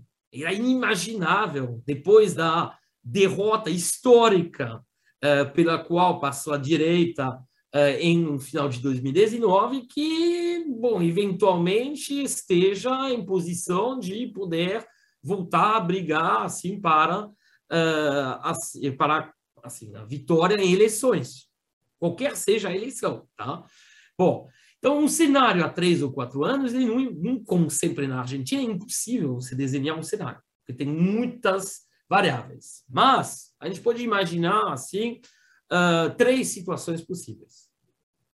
Uma situação que seria uh, assim uma implosão literal de, da, da atual coalizão, que parece improvável, mas pode acontecer, e que vai alimentando uh, a popularidade enfim, da, da, da, direita, né? e aí a gente voltaria a, ver um, assim, a gente poderia ver a volta né? Uh, dessa, dessa direita do ponto de vista econômico, isso significaria uh, uma volta do receituário aplicado durante o governo Macri, talvez de forma tal, talvez um pouco menos uh, problemática, mas seria muito problemático para o país. O que a gente uh, pode ver assim também continuar assim o governo Fernandes continuar a mesma direção, ou seja, tentando a uh, dar um pouco do ponto de vista social, né? oferecer algo do ponto de vista social, mas não muito, e, uh, continuar nessa negociação com o FMI, aceitando condicionalidades do FMI, tentando assim preservar um caminho do meio, que não vai levar ao crescimento do país, que não vai uh, melhorar a situação, que provavelmente levaria, poderia levar também a uma derrota uh, política. Tem um terceiro cenário, que é o menos provável, mas que, que seria o mais desejável, né? que seria simplesmente repetir o que foi feito em 2003. Ou seja, se declarar uma moratória da dívida e dar um calote, simplesmente. Ah, um calote, bom, sempre. Você nunca dá um calote, você renegocia renegocia, mas de você pelo menos ter a força política de fazer o que fez o Nestor Kirchner, que foi uma coisa improvável. Ninguém Kirchner não era uma força política muito grande. Em 2003 ele apareceu, nem era para ele ser na, na verdade o presidente, uh, tinha outros nomes muito mais fortes. E ele ganhou assim toda essa força política e ele pôde justamente lançar uma década quase, né, eh, de grande prosperidade, grande de melhoria na distribuição de renda, uma restauração econômica e social da Argentina por conta desse ato inicial de coragem. O problema é que agora precisaria também fazer a mesma coisa. Seria a única solução assim eh, para eh, voltar para aí resolver esse debate interminável entre pragmatismo e uh, vamos dizer, fibra mais uh, social, política mais de esquerda. Bom, lá você resolveria e poderia uh, voltar a ter assim uma política muito mais voltada assim via gasto público, de estímulo à demanda efetiva, de transferências sociais, né? Mas não sei, parece assim um cenário menos provável. Só que a Argentina sempre surpreende. Então, pode acontecer também. Tá? Então, seria basicamente assim, isso aí, eu, assim, essas possibilidades né, que, que... E tem outra, a Argentina provavelmente o que vai acontecer vai ser uh, um pouco dessas três coisas, ou nada dessas três coisas. a gente nunca sabe no caso, no caso argentino, tá? Valeu, Numa. Obrigadão, obrigadão pela sua participação nessa mesa redonda. Bastianzinho, você começou, vou colocar você. É, não, eu acho que o, o Numa sintetizou bem o, o, o, debate, né? agora as, as possibilidades. É, eu acho que o ponto é que o Fernandes talvez seja obrigado a se posicionar de maneira mais clara, porque é, a popularidade dele minguando, né, com uma derrota, provavelmente com uma derrota pesada agora, e a, a, é, o enfraquecimento político né, pela perda do Senado, né, que é o que se, que se avizinha, a sua vice já sinalizando que não não vai querer, né, com a metáfora que acaba sendo horrível, né, uma morrer abraçada com ele politicamente, tá? fez a sinalização de dizer, olha, não compactuo com isso, né, com essa política de austeridade, é, isso coloca ele sob pressão, isso coloca ele fortemente sob pressão, tá? porque, na verdade, se ele mantiver uh, o apaziguamento e, e e políticas de austeridade, a tendência é a Cristina definitivamente se afastar do governo dele é, e se apresentar como candidata. Né? Me decepcionei com, com, com Alberto, né? não concordo com a linha que ele, que ele seguiu, agora, agora sou eu e vamos que vamos. Aí sim vai ser né, o peronismo, kirchnerismo, qualquer nome que você queira que você queira dar. Tá? Então, é um, um Fernandes, quer dizer, para onde vai, não dá para dizer, mas será um Fernandes mais é, pressionado, e aí talvez por instinto de sobrevivência política ele tenha que afirmar, até podendo chegar eventualmente a uma opção por ruptura com a FMI, uma, uma opção é, análoga a que é, Nestor é, Kirchner tomou em 2003. Agora, é importante chamar a atenção que uma medida, para tomar uma medida como essa, né, de peitar o FMI, peitar o, as finanças internacionais, você tem que ter suporte por trás. Talvez o momento tenha passado nesse sentido, que já é um governo mais enfraquecido. Tá? Ali, o, o Néstor aproveitou um momento né, da, da sociedade argentina, é, uma necessidade de uma catarse, né? Depois de tantos anos de recessão e a crise é, política, econômica, social, institucional aguda que foi a saída da conversibilidade. Né? Aquilo dava muita legitimidade para uma ruptura. Tá? Não sei se, tentando fazer analogia, os tempos históricos nunca são iguais, se é, o Alberto Fernandes teria né, legitimidade para isso nesse, nesse momento. Mas, enfim, é tudo está no campo da especulação, né? um pouco a ver. Agora, antes só de encerrar, Bicalho, que você falou da questão do Brasil e da Argentina, né? e da diferença entre os dois países, etc. Isso me lembrou a passagem é muito bacana de uma música do Rapa, né? que diz: Paz sem voz não é paz, é medo. É, Bastanzinho, quem diria. Valeu, Baixa, valeu mesmo, valeu, um beijão. Valeu. Valeu a sua participação. Sempre o seu sistema que você gosta, né? Argentina, então. Hoje, pelo menos, você deve ter se divertido um pouco, né, Baixa? Deu para jogar e também aproveitar esse Deu, né? Um Melhor do que ter visto o jogo do Fluminense que perdeu do Fortaleza, né?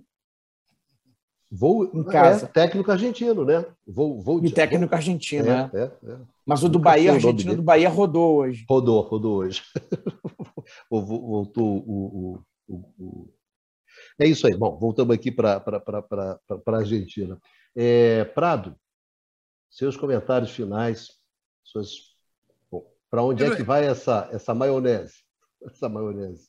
Pois é, boa pergunta. Antes de qualquer coisa, é, eu acho você falou das nossas diferenças entre é, Brasil e Argentina, mas eu acho que vale a pena chamar a atenção é, a algumas semelhanças entre os dois países. Primeiro, é que uh, o destino desses dois países estão muito ligados também. É, há muita coisa que acontece no Brasil influencia a Argentina e vice-versa, apesar da diferença no tamanho da economia, da diferença é, dos territórios, mas ah, o, um aspecto que tem que ser considerado é que no último ano do governo é, do, do, Fernandes, a, conjuntura do Brasil pode mudar. Pode ser um outro governo que pode ser um pouco mais favorável e abrir um pouco mais de espaço nas, eh, para eh, eventualmente é, algum tipo de situação, até mesmo um poder de negociação maior pelo lado da Argentina. É, o, esse governo está pegando uma situação muito difícil, né? a queda de 9% do PIB na Argentina, a, a Argentina teve a, a pandemia teve efeitos muito dramáticos dentro da sociedade argentina. ela fez um apoio para a população mais vulnerável, mas não foi tão grande como se esperaria um governo com aquelas características. Tem razões para poder fazer isso. É, a, o, já tem uma parte razoável da população vacinada.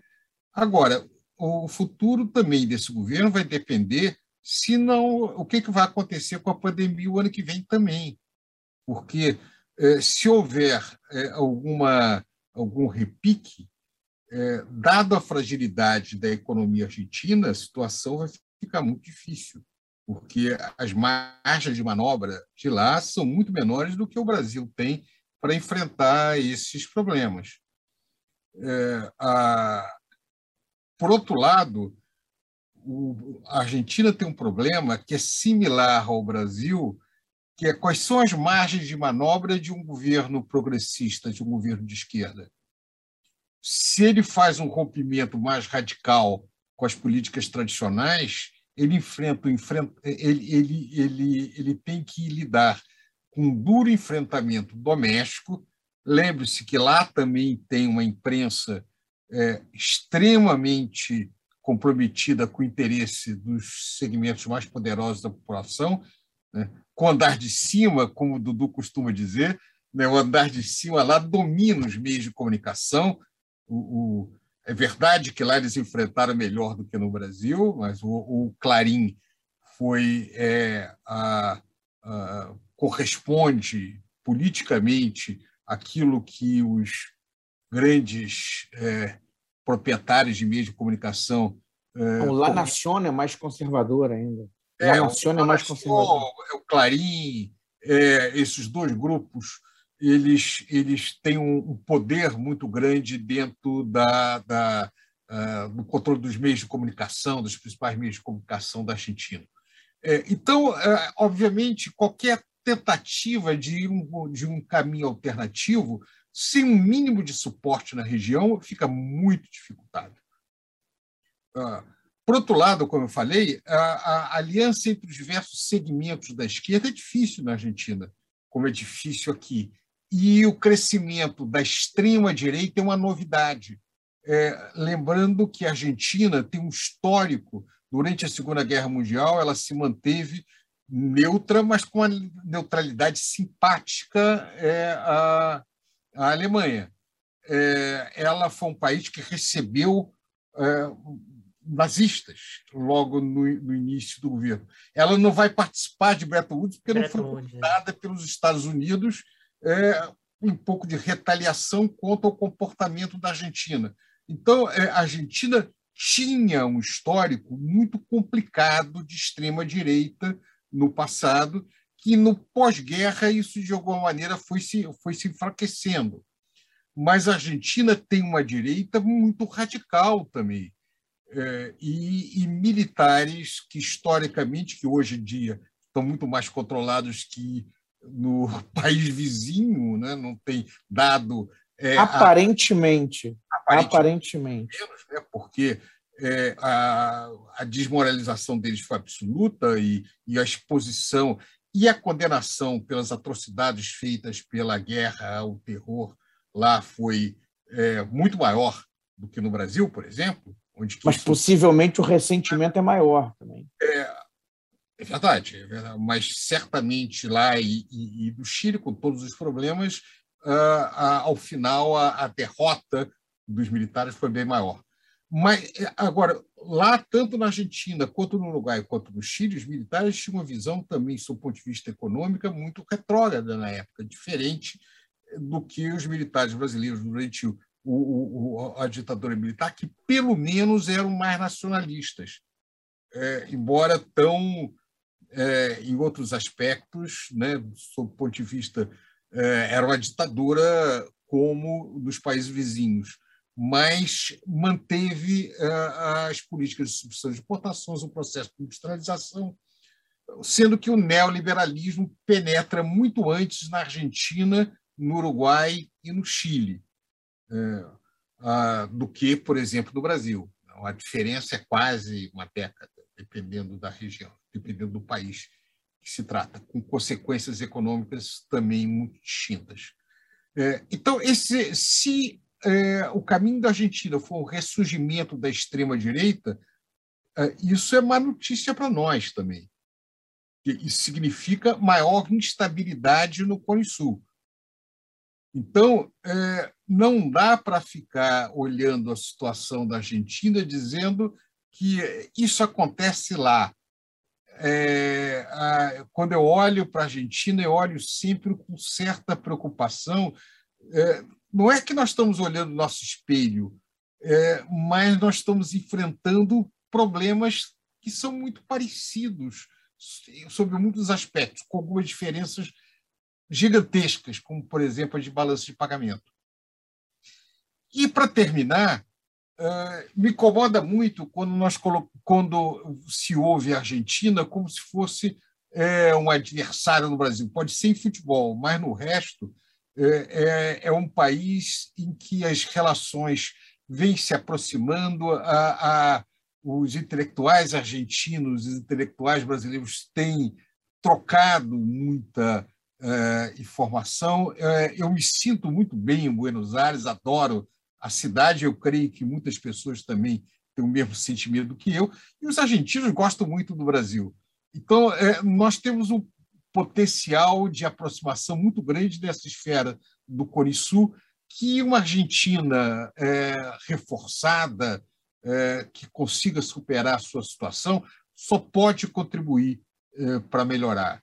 É, então, eu torço muito para que a Argentina consiga enfrentar os seus problemas muito graves, porque talvez dê um pouco de esperança que nós também possamos enfrentar os nossos problemas, inclusive, é, igualmente dramáticos, que nós teremos que lidar nos próximos anos.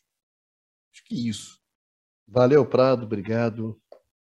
Bastanzinho, o técnico lá do Fortaleza é o Pablo Voivoda, que é argentino. Né? Isso. Né? É o isso. da Bahia, o do Bahia que caiu é o Diego Dabove, né? Foi substituído pelo Guto Ferreira. Informações sobre futebol aqui no Conversa sobre o Mundo Contemporâneo.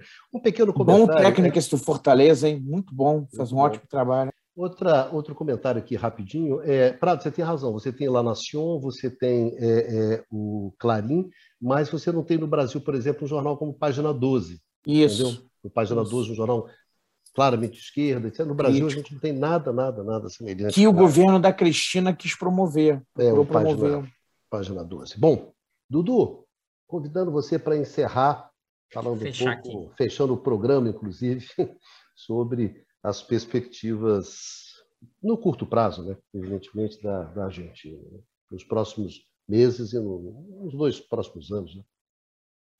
Vamos lá. Eu acho que com, com dimensões diferentes, mas no caso argentino, eles vivem uma profunda crise de hegemonia, que se reflete exatamente nessa dificuldade de ter uma direção que articule minimamente é, algum pacto distributivo. Observe que isso é uma característica histórica da América Latina. Se você olha a questão da Argentina, ao mesmo tempo como o Numa falou, e a gente já comentou aqui, um país que aumenta o conflito, porque aí com o argumento que eu dou sobre a questão do conflito, é porque aumenta a proporção de trabalhador assalariado na indústria em relação ao resto das ocupações. Isso que o velho Marx já falava, o trabalhador industrial tem um poder de barganha maior, dadas as trajetórias. Se você olhar os outros países da, do, do, da América Latina, a proporção no, desse emprego industrial construído lá nos anos 40 e 50, no início do peronismo, mostra uma capacidade sindical e, nesse sentido, de luta maior, que é fruto de como, na verdade, aumenta a capacidade dos trabalhadores dessa luta. E aí aumenta a tensão. É, é, é um pouco do que diferente daqui. Por que não tem atenção? Tem atenção, mas a atenção é focalizada, no caso brasileiro, focalizada, e essas elites esmagam os movimentos de tensão. E aí você não vai conseguir esmagar todo um, um sindicato operário que representa toda essa configuração. Então, em certa medida, se você olhar como Baixa mesmo alertou, o empate se resolve como? Com golpes, vários golpes militares no caso argentino. Mas eu estava olhando uns dados aqui, mas só a partir do golpe dos anos 70 é que tem uma profunda redução da participação do salário no PIB. Né? De, de, de 46 até quase 70, você está girando entre 45, 40, 45 e 50%. Então, você teve um período, em certa medida, em que a renda salarial, por um período mais longo, aqui a gente não viveu isso. Aqui, lá nos anos 60, isso foi abortado com a crise dos anos 60 e o golpe de 64. E, e me chamou muita atenção, né? O primeiro golpe da Argentina, no período é muito próximo do suicídio do Vargas. Então, tem todas assim, analogias ou não naquele momento, enquanto o golpe foi jogado para frente. Por que eu estou chamando essa dimensão histórica para olhar o agora? Né? É que sim, tem diferenças nesse sentido de como a formação social, no caso argentino, no caso brasileiro, tem especificidade, dada essa trajetória histórica, mas todas elas são marcadas por profundas crises de hegemonia. A dificuldade de um determinado segmento, de uma fração de classe, é, construir uma lógica de um projeto porque ela nacional, porque ela muito mais se articula com interesses externos ou com um tipo de acumulação, né, que garante seus lucros de forma enorme, sem precisar reconfigurar e sem entrar em disputas maiores. E por que eu estou falando isso? Porque eu acho que a Argentina não resolverá isso no curto prazo. Aí você mais pessimista nesse sentido, assim, vou, vou fazer um prognóstico, mas não necessariamente. Eu acho que aumentou muito a chance da extrema-direita chegar ao poder na Argentina, que isso seria inimaginável, dada toda a trajetória peronista, todos os golpes e depois toda a discussão do peronismo recente. Claro que 25% ainda é relativamente pouco, mas é muito para a trajetória. Então, é, é, eu acho que as tensões vão aumentar no caso argentino, e, e podem se surgir. Por que eu estou falando isso? Porque a nossa extrema-direita, no caso brasileiro, ela veio de forma mais acelerada pelos efeitos da Lava Jato da corrupção. Mas se você olhar em termos de outros países, a deterioração econômica e social, junto com a alternância, em certa medida, liberal versus não liberal, só que não liberal mantém um padrão de política econômica muito parecido e não consegue girar, né? Então, é um, é um alerta que eu queria deixar aqui, mas a gente pode ter, inclusive, no caso argentino, é, uma situação, grande novidade sui generis, com um crescimento ainda maior do que essas prévias dos 25%, sabe, Caio? Que é um cenário muito ruim, mas eu acho que é uma característica desse capitalismo contemporâneo que a gente vive. E no caso da periferia, só reforçando, as alternativas não serão triviais, porque, como o Prado alertou, tem uma, uma, uma questão interna dessas frações do bloco no poder que vão estancar ou, ou gerar é, qualquer mudança estrutural que reconfigure esse conflito distributivo, esse conflito entre capital e trabalho. Tá? E tem outro elemento fundamental, que é a questão da geopolítica e é o papel norte-americano de sim tentar manter o máximo esse país como cachorrinhos adestrados para que não perca espaço nessa disputa geopolítica com a China. Então, quanto mais caos, quanto mais problema, quanto mais alinhamento norte-americano, é, mais, é, ou seja, empecilhos também externos, sobretudo dos Estados Unidos, caso a gente, caso a Argentina resolva fazer uma girada maior. Então, acho que esse é um cenário menos provável e pode ser que a extrema-direita cresça num, uma coisa que seria inimaginável pensando no peronismo. Valeu, Dudu, obrigado. Um chute de longe, do meio de campo, com chance pequena de entrar, mas a gente dá o é, chute. É, só um pequeno. Só, só um pequeno... Terminar, deixa, Não, deixa, eu só colo... deixa eu só colocar uma questão, Prado. Não, vai terminar. vai terminar. Só um pequeno comentário sobre o que o Dudu falou, que eu acho que é uma coisa importante, que é o seguinte, Dudu, no caso argentino, você não teve um processo de destruição partidária como você teve no Brasil, no caso do PSDB e do PMDB, tá certo? O efeito Joesley, com tudo aquilo. Ou seja, os partidos políticos argentinos, embora você tenha uma, uma certa reclamação em relação a, a, aos partidos políticos, como acontece no mundo inteiro, mas não chega ao caso brasileiro. Ou seja, a direita argentina e o peronismo, eu acho que eles ainda vão continuar desempenhando o papel como protagonista, e não acho que a extrema-direita vai, como no caso aconteceu no caso brasileiro, possa ainda ocupar. Não sei. Isso é uma, uma dúvida que eu tenho, mas acho que nisso é, é, é, você tem um sistema partidário argentino, tá certo? Mantém esse sistema. A direita é forte, o peronismo também é forte. Então, Acho que a gente tem que relativizar esse ponto. Prado, seja Não, é... rapidíssimo, que eu estou encerrando aqui.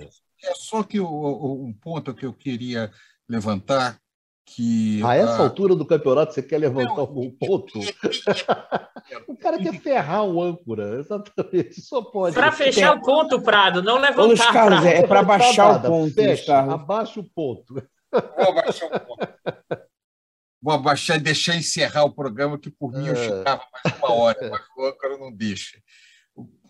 você levantou a questão da ascensão na direita na Argentina. Só para lembrar, na Alemanha, antes da, de 1929, na última eleição que houve, é, o Partido Nazista praticamente estava é, sem a menor aniquilado. É, eu tinha pensado nisso também. É, a, passou dois anos depois, vai para 30% dos votos, um terço mais ou menos. Os números são aproximados, eu estou falando de cabeça, mas é, o que eu vejo aqui na nossa região, é, no Brasil bateu antes, na Argentina pode bater agora, é uma situação muito semelhante. O desespero leva à extinção desses grupos irracionais. Então, esse é o temor que, que eu tenho, e eu acho que é um temor muito grande para nós na região, né? com, com toda a estabilidade econômica e política da região. É o desespero combinado ao fiasco dos partidos tradicionais, dos partidos convencionais. Aí busca, bus, eles buscam os extremos, né? O pessoal começa a buscar. Obrigado, cara, por dar mais um minutinho a mais aí antes de terminar o programa. Obrigadão, obrigadão a você, obrigadão Prado, Dudu, Bastianzinho, Numa, muito obrigado a vocês por essa, pela participação nessa mesa redonda, nessa conversa. Eu queria agradecer muito, mas muito mesmo aos nossos amigos, às nossas amigas, né, que nos acompanham nesse, nesse debate, nessa conversa sobre é, é o que está acontecendo no mundo hoje. E se cuidem, né, porque a, a maré está difícil. Nos vemos aqui no canal do Instituto de Economia do UFRJ, aqui nesse Conversas sobre o Mundo Contemporâneo.